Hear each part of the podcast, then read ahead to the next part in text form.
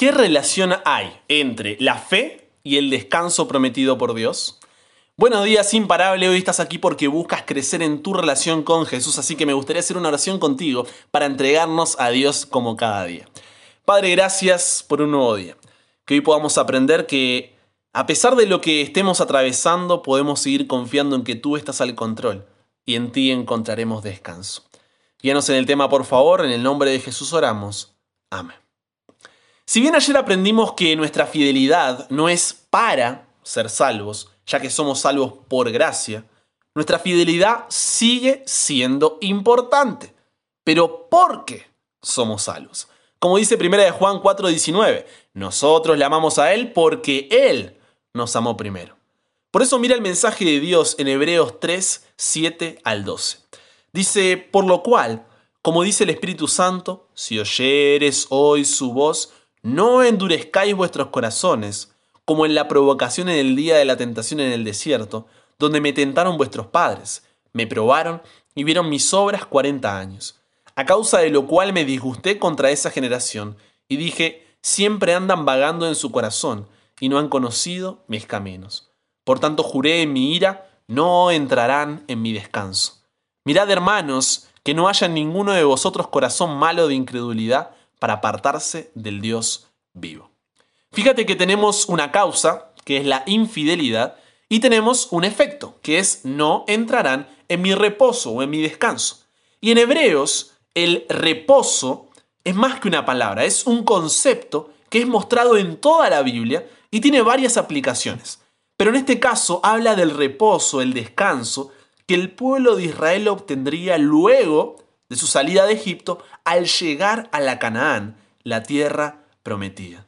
¿Por qué? Porque por fin podrían descansar y ser libres de esa esclavitud.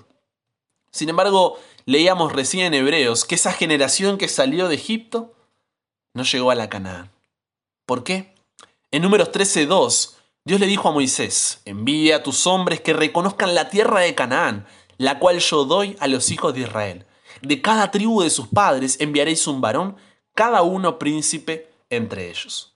Luego de 40 días de reconocimiento, números 13-31, dice que los varones que subieron con él dijeron, no podemos subir contra aquel pueblo. ¿Por qué? Porque es más fuerte que nosotros. Es imposible entrar a la Canaán, le están diciendo al pueblo, a Moisés, a Aarón y a todos. ¿Cuál fue la reacción del pueblo ante esta noticia? Números 14, 1 al 4 dice que entonces Toda la congregación gritó y dio voces y el pueblo lloró aquella noche. Y se quejaron contra Moisés y contra Aarón. Todos los hijos de Israel les dijo a toda la multitud, ojalá muriéramos en la tierra de Egipto o en este desierto. Ojalá muriéramos. ¿Y por qué nos trae Jehová a esta tierra para caer a espada y que nuestras mujeres y nuestros niños sean por presa? ¿No nos sería mejor volvernos a Egipto? Y decían el uno al otro, designemos un capitán y volvámonos a Egipto. Imagina el clima que había en el momento. Entonces el pueblo de Israel había llegado cerca de Canaán. Es más, habían enviado espías a la ciudad. Estaban a un paso de lograrlo. Pero aquel pueblo, que había estado esclavo en Egipto, que había sido librado de las plagas, que había salido de Egipto, que había atravesado el Mar Rojo, que había sido alimentado por maná que descendía del cielo, que había bebido agua de la roca, a pesar de la fidelidad de Dios, ellos rechazaron a Dios con un volvámonos a Egipto. Esto es durísimo. Es durísimo porque el pasaje bíblico nos está diciendo que el pueblo de Israel oyó el Evangelio. Ellos sabían cuál era la promesa de Dios. Sabían la promesa que Dios le había hecho a su padre Abraham, pero no aprovecharon esa oportunidad. En lugar de que su fe se fortaleciera con la confianza y la obediencia, eligieron rebelarse ante Dios y, por lo tanto, nunca experimentaron el descanso que Dios quería para ellos. Hoy aprendemos que hay una relación entre la fe y el descanso. Porque Dios abre el camino, nos hace la promesa. Pero somos nosotros los que debemos caminar confiando en que Él nos guía. Como dice Hebreos 4.3, pero los que hemos creído entramos en el reposo. Los que hemos creído, entramos en el reposo. Porque podemos entrar en el reposo de Dios solo cuando creemos y confiamos en aquel que prometió reposo y que puede cumplir esa promesa del descanso. Y ese es por supuesto Jesús. Si bien por gracia somos salvos, si no tenemos fe, si no aceptamos el regalo de Dios, Él no puede cumplir sus promesas en nosotros. La gracia entonces es la única forma en la que somos salvos, es un regalo de Dios. Pero la fe es el medio, el canal por el cual recibo esa gracia, ese regalo de la salvación. Y si hoy tú dices, eso es lo que me falta, Brian, no tengo fe.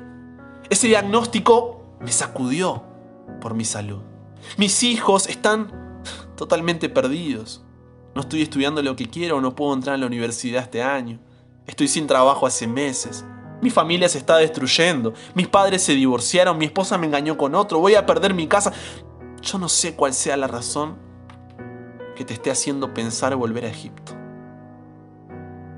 Pero recuerda lo que dice Romanos 10:17. Así que la fe es por el oír y el oír por la palabra de Dios. ¿Y sabes lo que te dice hoy la palabra de Dios? Si hoy estás herido, te sanaré. Si estás confundido, te guiaré. Si estás angustiado, te consolaré. Si estás solo y triste, te haré proclamar alabanzas.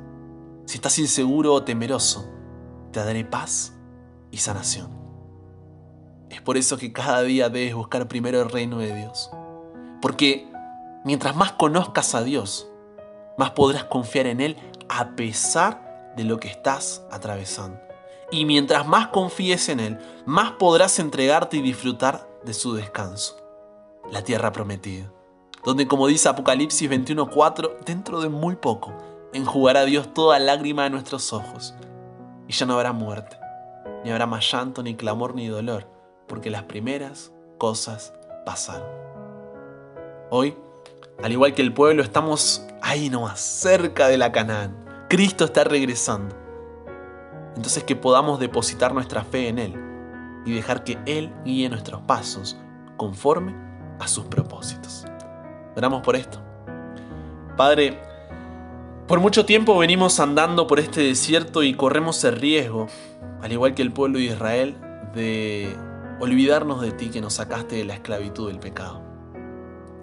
Pero hoy queremos renovar nuestra fe en ti, comprometernos a buscar tu reino antes que el propio para que muy pronto podamos entrar en la tierra prometida, la Canaán celestial, y así experimentar tu descanso.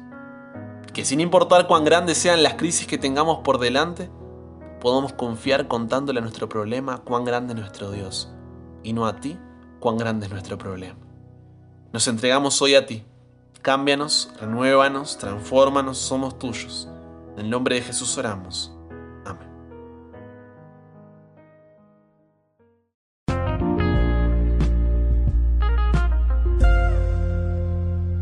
Qué temas que venimos teniendo esta semana. Estoy muy contento de haber compartido estos minutos contigo. Mi nombre es Brian Chalá, sígueme en Instagram como arroba chalabrian. Comparte este episodio con ese amigo, esa familiar, ese grupo que realmente va a ser de bendición para ellos, para que juntos sigamos creciendo nuestra relación con Dios. Y te espero cada día de lunes a viernes, ¿eh? con un nuevo episodio aquí en WhatsApp, como siempre, firme y adelante para que nunca pare de aprender y nunca pare de crecer. ¿Por qué? Porque hasta el cielo no paramos.